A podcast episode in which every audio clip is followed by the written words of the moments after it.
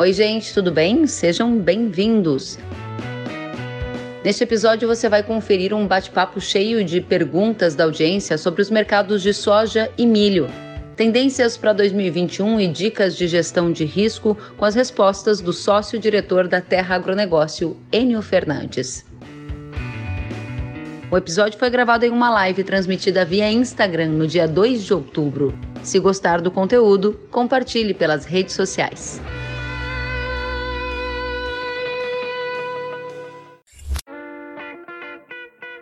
Enio Fernandes, boa noite, seja bem-vindo. Tudo bem, Kelly? Boa noite, é uma honra. Igualmente, uma satisfação numa sexta-feira você aqui conosco para trazer informação, análise de qualidade para nossa audiência. Como é que tem sido essa vida aí de analista de mercado com tanta mudança em câmbio, em soja, em milho? Tem sido dias fáceis ou difíceis, hein, Hélio? Eu tenho, eu, eu faço análise de mercado desde 2004, estudo mercado de soja desde 1992. Eu nunca vivi o que a gente está vivendo agora. E Kelly, a gente tem que entender assim, a, a profundidade desse momento. Estamos na maior crise da história da humanidade, financeira e de saúde pública. Mas o financeiro, a gente está sem base, sem estrutura. Vou te dar um exemplo. Você pega o câmbio que aconteceu no Brasil, saiu de 3,80, bateu 5,90, né? Você está vendo os mercados com muita insegurança. Toda vez que você tem extrema insegurança, você tem extrema volatilidade. Uhum. É o ano mais difícil da minha carreira profissional.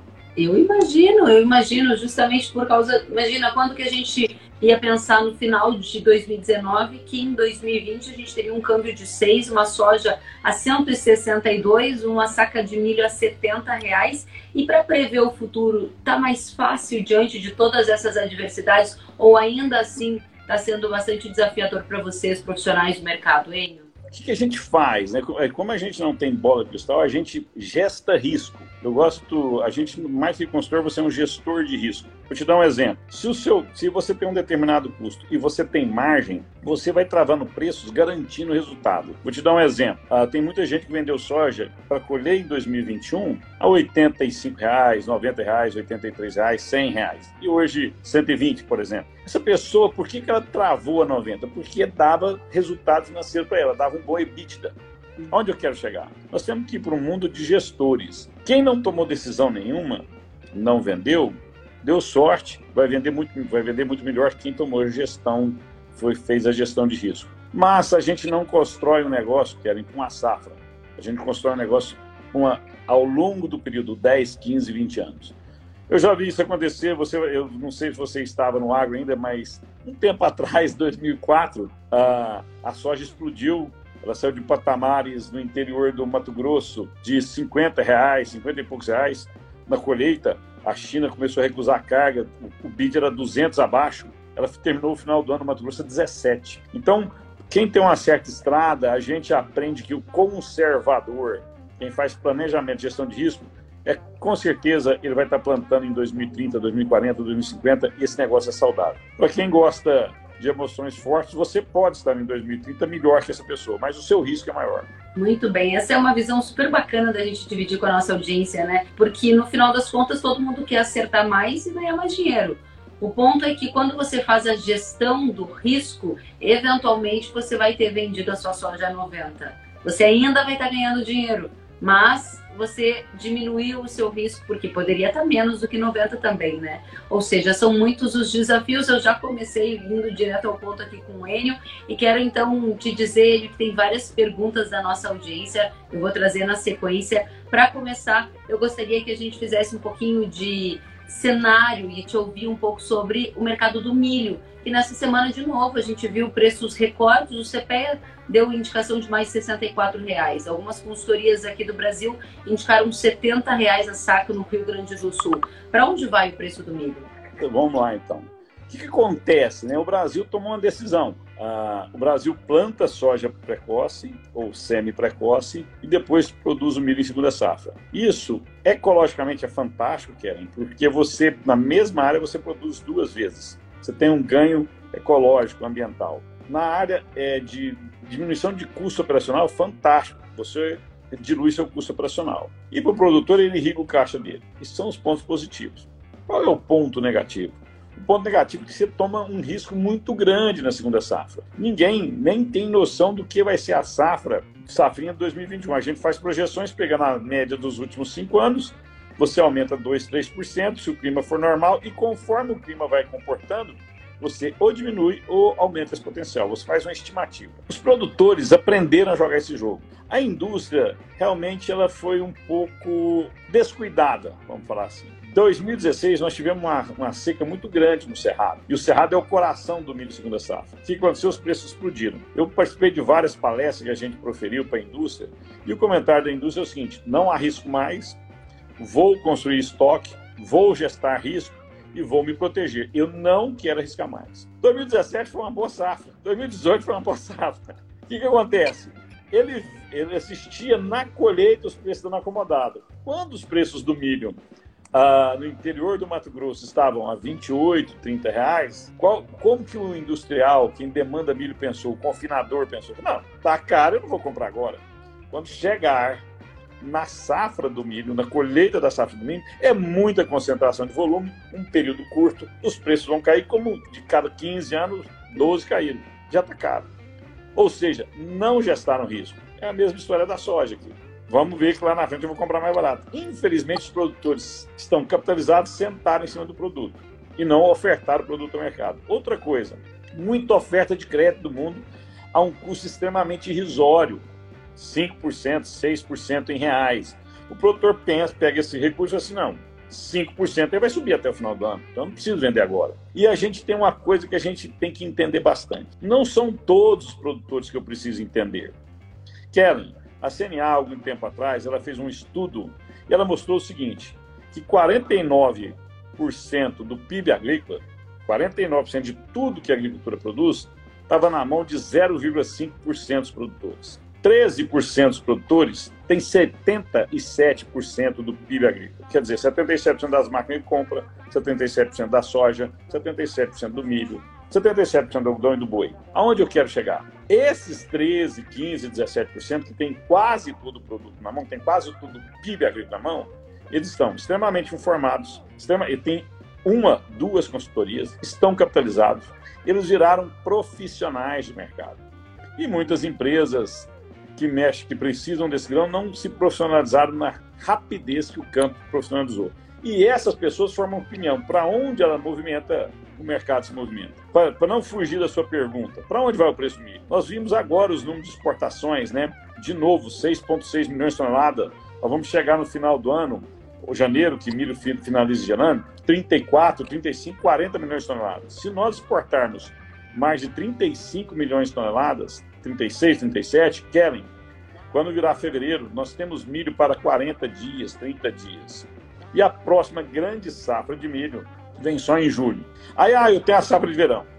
A safra de verão, se eu pegar o que planta, o Rio Grande do Sul, Minas Gerais, Santa Catarina, eu tenho quase 70%, 80% da safra. O milho do Rio Grande do Sul não vai subir.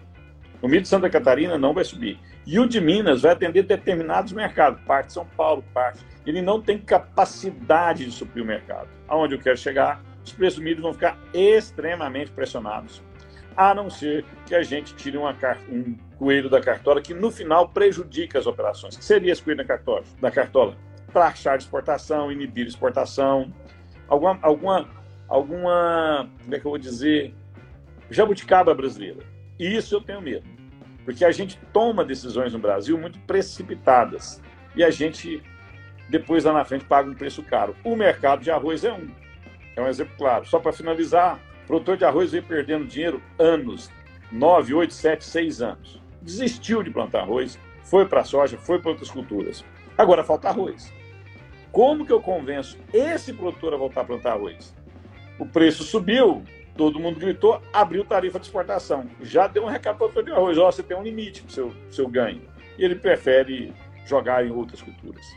Muito interessante esse ponto que o Enio está trazendo, porque para quem acompanha o 3 em 1, para quem segue aqui nas redes sociais, tem visto eu chamar atenção para esse tema, o tema da taxação do agro e este tema de tributar a exportação tem aparecido na forma de boato, de especulação, mas ainda como um grande risco, porque fazer algum tipo de movimento neste sentido num ano que a gente chama de um ano diferente, um ano de anomalia, o preço da soja natural, o preço da soja historicamente não é 162 reais por saca, né? Então é uma situação que é artificial e que muda a regra do jogo, conforme o Enio falou. Vamos lembrar aqui para nossa audiência que nós não estamos falando que isto vai acontecer, mas se ocorresse algo nesta direção, aí a análise que o Enio acabou de colocar para a gente mudaria que é a análise de que o preço do milho vai continuar sustentado. Aí o Exal Oliveira perguntou para você, então qual é o preço do milho para os próximos meses, Enio? Qual estado que ele está? A primeira pergunta é essa, né? Se ele está no Rio Grande do Sul, ele vai continuar a 70 ou acima de 70, o Rio Grande do Sul tem uma, uma pequena vantagem frente aos outros estados. A demanda, ele pode, ele pode importar milho de outras regiões com mais, vamos dizer assim, facilidade, né? No caso do, estouro do dólar. Mas vamos lá. Se você estiver no, no Cerrado brasileiro, Mato Grosso, Mato Grosso do Sul e Goiás, quando chegar fevereiro, você não vai ter milho. Mato Grosso não planta milho, Goiás vai plantar 230, 240 mil hectares só. Então essa escassez vai persistir, o preço vai ficar alto até eu começar a assassinar a demanda. O problema é que, a, é que os, os, setores de aves e suínos estão continuando a alojar muitos animais. Ou seja, a demanda está garantida por mais algum período. Mês que vem vai ser de novo alojamento de aves e suínos. As informações que nós temos, Kevin, é que o alojamento continua robusto demanda de novo de milho. Então, eu não vejo o preço de milho caindo no, no, no Cerrado, nem mesmo na virada do ano. Qual vai ser o auge do preço de milho no Cerrado? Que vai ser diferente do Rio Grande do Sul. Kellen, quando a gente chegar em fevereiro, dia 15 de fevereiro, 10 de fevereiro, os produtores estarão tirando soja do campo, estarão semeando o milho para a segunda safra. Ele tem que ter equipe para colher a soja e semear o milho. Ele também tem que ter equipe para entregar o milho que é armazenado. Então, na minha visão, nós vamos ter um hiato de mercado entre o dia 15 de fevereiro até 10, 15 de março, porque os produtores estão focados em outra atividade. O mercado liga para esses produtores perguntando se eles vão querer vender milho, eles não vão ter nem cabeça para olhar isso. O foco dele é outro. Então, no Cerrado, esse cenário completamente diferente no Rio Grande do Sul. A gente vai ter colheita de milho cedo no Rio Grande do Sul, caso a gente não tenha nenhuma quebra de safra. Então, no Cerrado os preços ficam fortes até maio. No Rio Grande do Sul, Minas Gerais, Santa Catarina, a gente deve ter uma tendência de preços mais acomodados com a entrada da safra de verão. Muito bem, mais perguntas aqui da nossa audiência, Enio. O Benjamin Neto pergunta: colhendo milho em novembro, você estocaria para venda em março de 2021? Bom, nós estamos fazendo uma. Quanto vai estar o dólar em novembro? Vai estar 6, 6,10 ou 5,20? É uma base muito importante para você tomar uma decisão. Segundo, você está onde? Acabei de falar, se você estiver no Cerrado, se você estiver no Mato Grosso, a chance de você perder recursos, vender esse milho mais barato em março, vai ser muito pequena. Se você estiver no Rio Grande do Sul, não. O Benjamin está aqui ao vivo com a gente. Eu vou pedir para ele escrever nos comentários dizendo para a gente de onde ele está nos assistindo e onde ele vai estar para a gente dar uma, uma opinião também mais assertiva para ele, né, Enio? Mas eu entendo que tem uma peculiaridade de cada estado. Se ele estiver no Rio Grande do Sul, eu não esperaria a safra de verão chegar, eu venderia antes. Se ele estiver em Minas Gerais, eu venderia antes. Se ele estiver em Santa Catarina, eu venderia antes. Agora, no, no coração do Cerrado, eu estocaria esse milho, a não ser que os patamares de câmbio estejam extremamente fortes. O Benjamin está na Bahia. Bom, a Bahia tem outra peculiaridade. O mercado de milho da Bahia, do, do Mapitobá, vamos falar assim, ele é um mercado mais restrito, ele não tem a pujança que tem o sul do país. Uma, por uma questão clara, é por é, é, capacidade de renda per capita da população. Então é um mercado mais lento nas altas e ele não tem tanta resistência a subir o preço de aves e suínos eu tomaria cuidado com ele. Obrigada ao Benjamin, que está ativo aqui participando ao vivo conosco. Ainda sobre milho, pergunta do Flávio Enio. Flávio Bardella, vai faltar em 2021? Essa é uma pergunta bem repetida que a gente tem que responder, porque uma situação é escassez, outra coisa é ausência de produto. O Flávio pergunta: vai faltar? Agentes econômicos reagem a preço. Por que, que eu estou falando isso? Quando você começa a escassez de um produto, ele sobe o preço até matar a demanda. É o que está acontecendo com a soja. É o que está acontecendo com a soja. Eu tô, a, a indústria está comprando soja, esmagando soja, vendendo farelo com margens muito, muito boas, a 6.800, 6.900, 6.700 reais, a, desculpa, tonelada de óleo. Farelo 2.350, 2.400. Ela consegue pagar, ela ainda vai continuar comprando. Quando esse preço da soja estrangular a margem da indústria, ela para de comprar. Ela vai tentar importar. Quem vai importar? Quem tiver logística perto de pôr. Vai faltar milho? Não, não vai faltar milho. O milho existe. O que nós vamos fazer é o, o preço sobe e vai matando os pequenos participantes desse mercado. Pequenos fábricas de ação de pequenos agricultores param por um determinado tempo esperando a entrada da safra. Agentes econômicos reagem a preço. Muito bem. Tem mais gente aqui perguntando e eu estou aproveitando para trazer as questões da nossa audiência. Marco Antônio pergunta: Eu já estou vendendo aqui, ele falou de soja. Eu vou pedir então para a gente responder essa pergunta do Marco Antônio na sequência, que eu vi agora que é de soja, para a gente continuar no milho, respondendo o rastro do bovino, arroba rastro do bovino que está aqui. Com a falta de chuva no centro-oeste, a safrinha está comprometida? Pergunta ele. Muito inteligente essa pergunta e muito capciosa. Vamos lá as casas meteorológicas estão apontando que, que, a chuva deve voltar agora, dia 12, dia 10, na grande parte do Cerrado, dia 15, né? Eu lembro que essa chuva era para o dia 8, depois mudou para o dia 20, agora está dia 15. Então, se as casas climatológicas estiverem corretas, querem, e essa chuva realmente vier dia 12, dia 15, tranquilo, os produtores têm capacidade operacional para plantar muito rápido, isso não vai ser problema. Qual é o problema? Caso essas chuvas não venham Caso a gente tenha uma chuva, isso sinaliza pare depois. Não é isso que os mapas climatológicos estão mostrando, nem o modelo americano, nem o modelo europeu. Então, eu não acredito que isso não será um problema. Muito bem. Então, mensagem que fica para nossa audiência sobre milho é que há um cenário de escassez, o preço tende a seguir firme e a gente vai esperar a entrada da safrinha para uma acomodação. Essa tendência e essa análise valem à medida que a situação de mercado permanecer como está hoje, sem uma interferência, uma artificialidade, digamos, como por exemplo a, uma taxação de exportação que aí limitaria a saída do grão do país. Seria isso, Enio, em linhas gerais? Sim, eu gostaria só de completar a sua síntese, foi perfeita. Cuidado quem tem safra de verão forte. Rio Grande do Sul, não espere os mesmos preços que o norte do Mato Grosso vai ter em março Minas Gerais não espere o mesmo preço que Goiás vai ter em março. Essa safra entra, dá uma acalmada no mercado, mas ela não tem capacidade de atender toda a demanda nesses meses. Então, quem está na safra, que vai ter safra de verão, cuidado. Se a safra for boa, saia do jogo antes da festa acabar. Muito bem, vamos passar para só, Gênio. Tranquilo. Vamos agora à pergunta do Marco Antônio, que ele diz: Eu já estou vendendo safra soja 2022. Minha dúvida é: espero mais ou continuo fixando?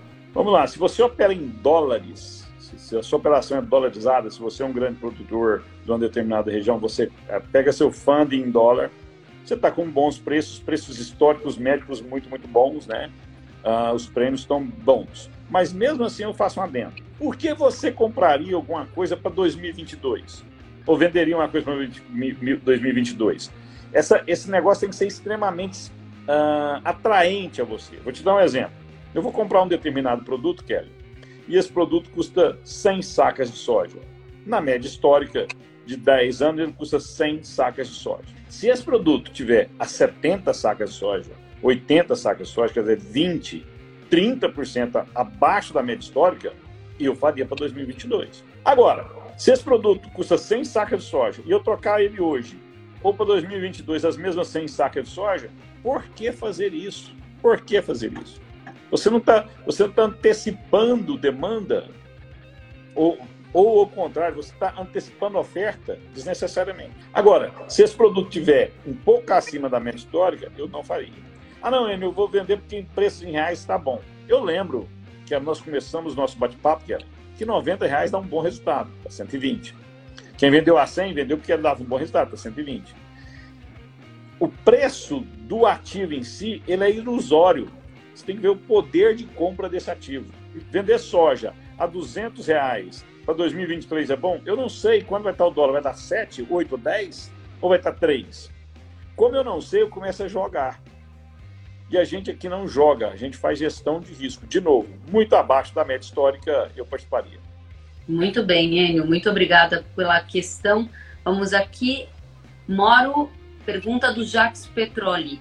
Moro aqui no Rio Grande do Sul e não fiz contrato nem de milho nem de soja. Será que fiz um bom negócio, diz ele? Você é um grande gestor de risco.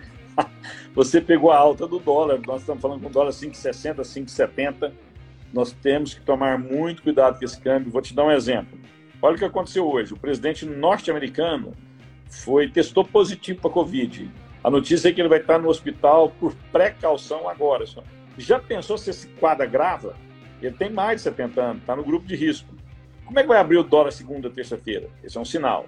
Outra coisa, nós estamos falando de reformas, mas nós fizemos as reformas. Qual, qual o quão forte vai ser essa reforma administrativa? Teremos reforma tributária? É outro problema.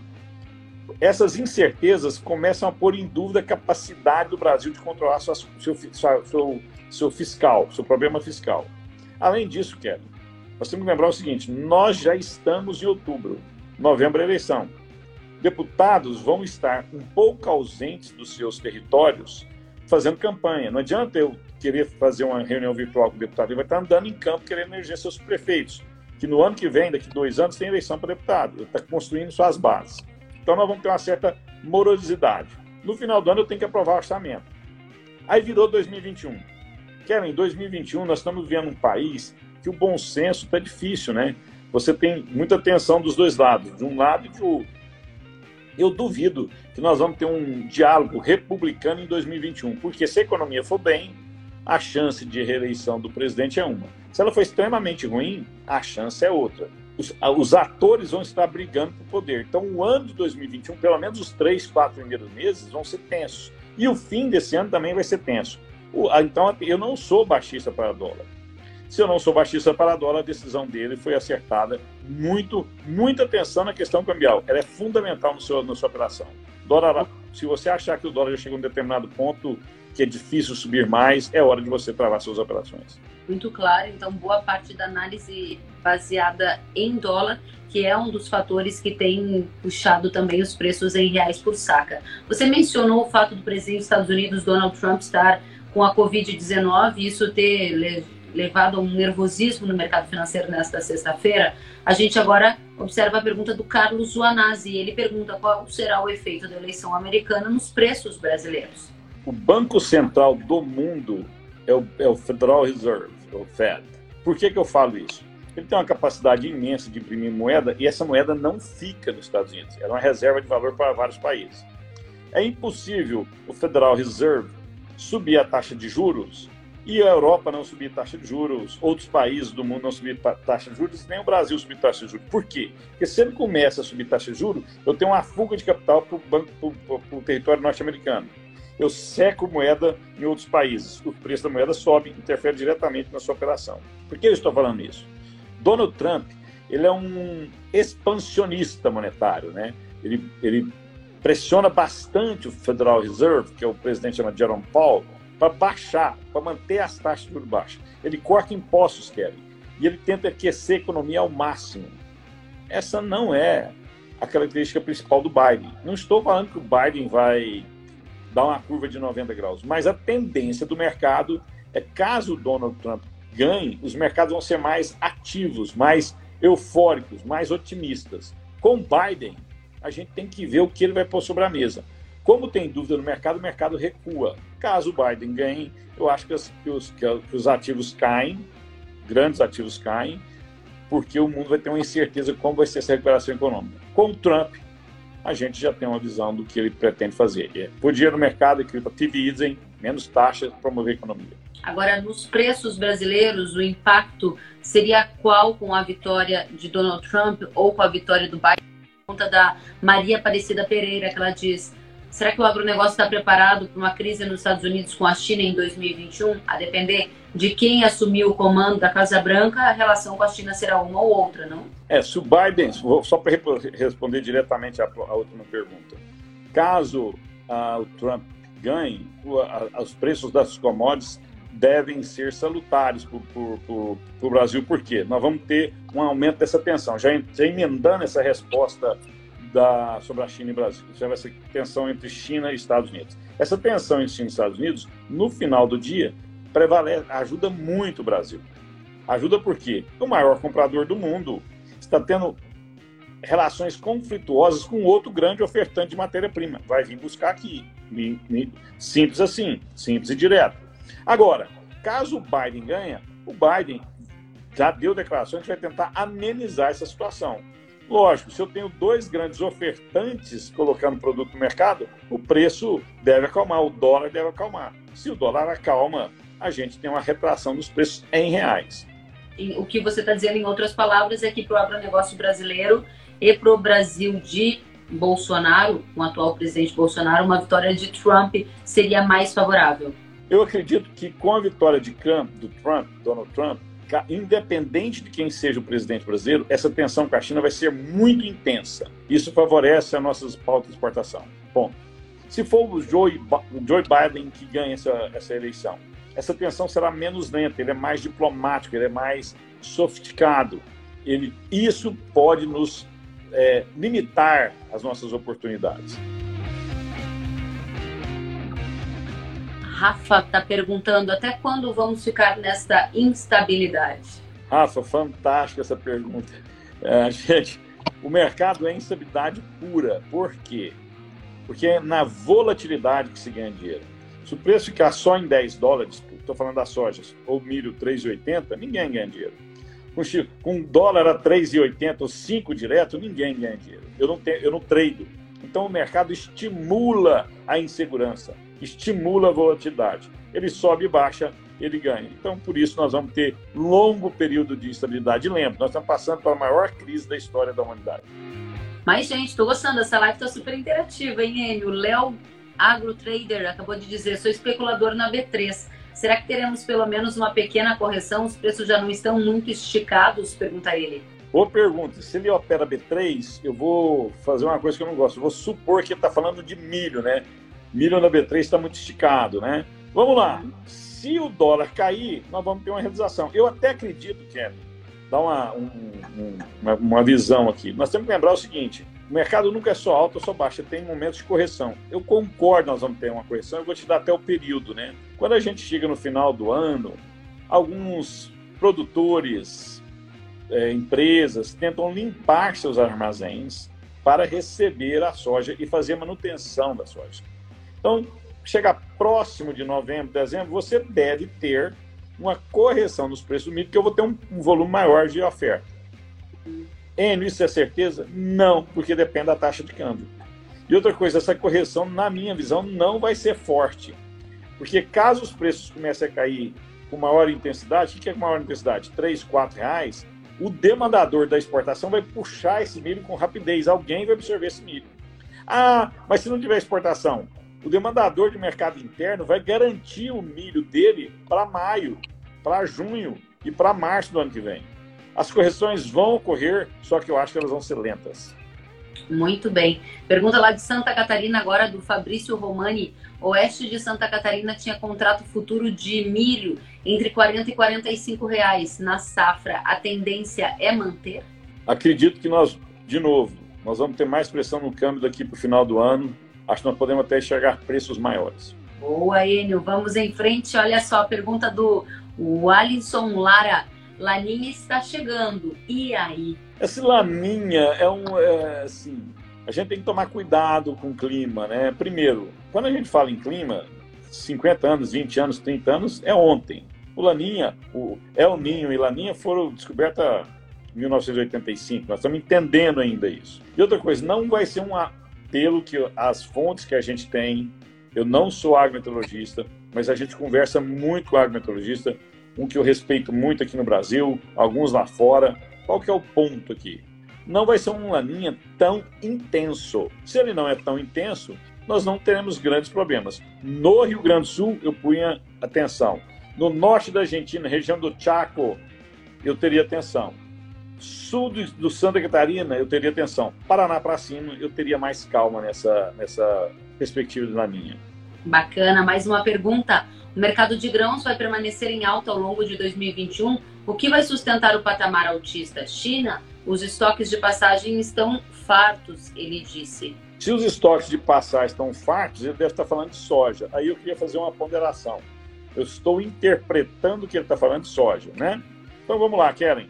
Nós já vendemos 50% da próxima safra. 50, 55, isso varia da consultoria. De novo, nós estamos fazendo uma estimativa por contatos de mercado. Você não registra toda a exportação. Mas caso é um consenso de mercado de 50%, 55%. Nós temos, Kelly, um volume importante de soja, 10%, 15%, que ela chega muito cedo ao mercado. Janeiro, fevereiro, 15 de fevereiro. É difícil o produtor colher uma soja 10 de fevereiro no Cerrado e segurar essa soja. Ele tende a segurar outra soja. 55 com mais 10%, 15%, daria 65%, 70%. Ou seja, quando eu chegar no começo de março, 70% da soja ou já vai estar comprometida ou comercializada. Eu vou ter 30% da soja para passar todo o ano de 2021. A nossa economia, todas as casas apontam melhora. Se vai subir 3, 4 ou 2%, mas é um ano de recuperação 2021. Ano de recuperação, eu consumo mais óleo diesel, que é um grande demandador de soja para biodiesel. Os mercados de proteína animal parecem sustentados. Eu falo parece porque não é minha especialidade. Eu só estudo soja e milho. Eu, eu vejo sim um mercado muito sustentado para a soja 2021. E para completar do milho, vai depender do tamanho da segunda safra. Qualquer problema de segunda safra, aí nós vamos ter muita coisa para resolver. Aqui está o vendedor bate-meta, mandou a seguinte pergunta: Para produtor que tem milho estocado, é mais lucrativo exportar agora ou escoar tudo no mercado interno ainda neste ano? Então, quem está pagando depende de onde você está, né? Se você estiver em São Paulo, se você estiver em Goiás, quem está pagando mais é a indústria e o mercado interno. Se você estiver no Mato Grosso Sul, quem está pagando mais é a indústria e o mercado interno. O exportador está pagando mais no Paraná, depende de onde você está. É onde dá mais lucro, é o melhor resultado. Excelente, Enio. Vamos para aqui. Vivica, ela perguntou: é mais provável que o governo corte impostos de importação de outros grãos, como já fez com o arroz, no caso, a retirada da TEC, é uma expectativa sua? Não, não é. Isso, e outra coisa, isso não afetou o mercado de arroz, não afetou nenhum mercado. Por quê? Ah, que essa taxa de câmbio você importar fica muito difícil. Segundo, eu tenho que chegar no porto e fazer essa logística ao reverso, isso não é fácil. É, não, não, não, na minha visão, isso tem pouco, pouca eficiência. Muito bem. Adriano Carneiro pergunta qual será o limite das altas. Adriano, do fundo do meu coração, se eu soubesse, eu estaria morando em Genebra, na Suíça, e não estaria estudando 24 horas por dia. Infelizmente, essa resposta eu não sei. Me desculpe. Muito bom, Enio. Vamos a mais uma pergunta. O Diego Silveira pergunta: é possível o dólar a 6,20? É possível. Infelizmente é possível. Você quer, eu te acompanho há muito tempo, né? Sem querer te elogiar, mas já elogiando, né? Você tem feito perguntas muito inteligentes para vários consultores exclusivamente econômicos. Recentemente você fez uma enquete, o dólar variou de 4 a 6. Mas que banda é essa? Banda é essa? 4 a 6. Quer dizer, é possível, se nós não aprovarmos as reformas, o Brasil, eu tenho uma preocupação enorme nós estamos com um problema quase não conjuntural, estrutural. Nós estamos com 13 milhões de desempregados, que é, a nossa taxa de juros está lá embaixo. Com taxa de juros lá embaixo é difícil o dólar cair. Bom, segundo, nós temos muita insegurança jurídica. Vou te dar um agora. O Ministério, o CONAMA tomou uma decisão revertendo uh, algumas regras ambientais. No dia da decisão, uma procuradora falou, vou entrar na justiça. Hoje já reverteu essa decisão. Então, se você não tem. A gente questiona estatizações 24 horas. Quem vai pôr dinheiro aqui? Eu vir para cá, eu preciso de muita margem. Mas eu não estou tendo juro. Então, aonde eu tenho que ter? Eu tenho que fazer esse Brasil crescer. Ah, então vamos crescer. Se eu não vou subir juro, eu tenho um problema que, eu, que, que ajuda nossas exportações, que é o dólar alto. Ele me dá competitividade, até para a indústria. Mas eu deixo o produto aqui no mercado interno mais caro. O brasileiro quer fazer sacrifício para daqui 4, 5, 6 anos, os nossos políticos estão pens pensando realmente, ó, nós vamos fazer um sacrifício agora, mas daqui dois, três, quatro anos essa, essa nação está tá muito bem posicionada. O que nós estamos vendo? Aumenta o salário do funcionário público. Vai fazer uma reforma administrativa, tirou o judiciário, tira o exército. Quer dizer, quem vai pagar a conta? Nós vamos chegar no final do ano com a relação dívida bruta PIB a 100%. E aí eu tenho medo de qual vão ser as decisões. Se for decisões pragmáticas, bem pensadas, nosso país tem uma grande oportunidade de ganhar mercado. Agora, se ela for populista, eu tenho medo esse ponto que você levantou, ele foi bastante curioso. Nessa semana, de fato, a gente consultou vários economistas e nos chamou demais a atenção essa banda que você mencionou. Tem gente projetando o dólar a 4 e tem gente projetando o dólar a 6. Ou seja, o nível de instabilidade e dificuldade de leitura do cenário está fazendo com que as taxas variem demais. Enio, vamos aqui a uma última pergunta e na sequência muitos elogios aqui. Tem gente dizendo que a live está maravilhosa, muito bacana. Sueli Schneider disse: com alta do consumo de óleo diesel na safra 21, os demais combustíveis per perderam, vão sofrer uma alta ou baixa nos preços. Acho que ela está de olho no custo de produção, hein? Não, na verdade é o seguinte: é, o produtor, se, se for, eu vou responder conforme você colocou a pergunta produtor não pode reclamar de dólar, não pode reclamar muito de preço de combustível subindo. Lembre-se o seguinte: a cada litro de óleo diesel que você compra, 13% ali é biodiesel. Desse biodiesel, 70%, 73% é produto que vem da soja, é óleo da soja. Isso é muito bom. Vou te dar um exemplo. Se você pega um produtor normal, mediano brasileiro, o dólar impacta? Impacta em 35%, 40% do custo. Mas 60% do faturamento dele não impacta. Então ele ganha mais na alta do dólar. Realmente a gente acredita sim que o, o, o biodiesel ainda vai continuar forte. Só que tem um negócio. O mundo está com dificuldade de crescer, o preço do petróleo não está tão robusto. Eu não vejo o petróleo e o diesel ser problema com a produção ano que vem. Enio, chegou a hora de te agradecer. E tá todo mundo aqui agradecendo, elogiando, mandando aplausos. Quero colocar a mensagem do Henrique Carneiro, que disse parabéns, Kellen. O Enio é um grande analista, prático, direto e seguro em suas colocações. Um dos melhores convidados. Parabéns, Enio. Olha mais. Agradecer viu? Vou continuar, calma aí que você respondeu todo mundo, a galera agora quer te agradecer. A Ana tá dizendo que a live tá sensacional. O Diogo tá dizendo parabéns pelo excelente nível de debate, pelas informações. O Sérgio Strobel tá dizendo parabéns pela live, ele está muito alinhado. O Ivan está dizendo, Enio é o melhor. Eu tô achando que tem uma torcida organizada aqui, Enio, porque tá todo mundo mandando parabéns. Fazenda Erancarve disse parabéns pela live, sensacional, ele um monstro do agribusiness, live incrível e muito mais, é realmente muitas mensagens. Enio, excelente, obrigada pela franqueza, pela disposição. Você também é produtor rural, não é? Sou produtor rural, tanto... Na verdade é o seguinte, a gente tem uma parceria, tem um sócio que fica mais no operacional, a gente fica no estratégico, né, cara? A gente opera com soja, milho, feijão, cana, um pouco de pecuária. Que bacana, então é super completo. Você, como produtor, analista, sente na pele a dinâmica aí do campo, do dia a dia. E eu só tenho a te agradecer, porque de fato, parabéns, discussão sensacional, muito boa live, instru instrutiva. Precisa voltar mais vezes. Show muito top, top demais. Parabéns.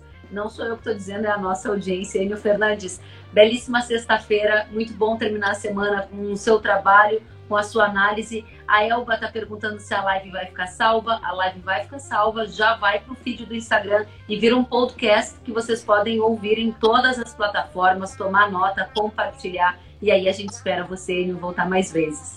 Kellen, muito obrigado pelo convite. É sempre bom conversar com você. Você é muito simpático, muito inteligente. Um abraço a todos. Se cuidem, se cuidem. Vamos se cuidar. Logo, logo isso vai passar. Nós vamos construir um grande Brasil se a gente tomar as decisões corretas. Um abraço e uma boa noite.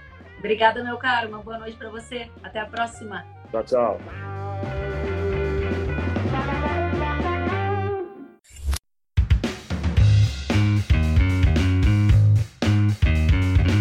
Que bom que você gostou da entrevista e ouviu todo o conteúdo. Se quiser acompanhar as atualizações, siga kellen.severo no Instagram. Até a próxima!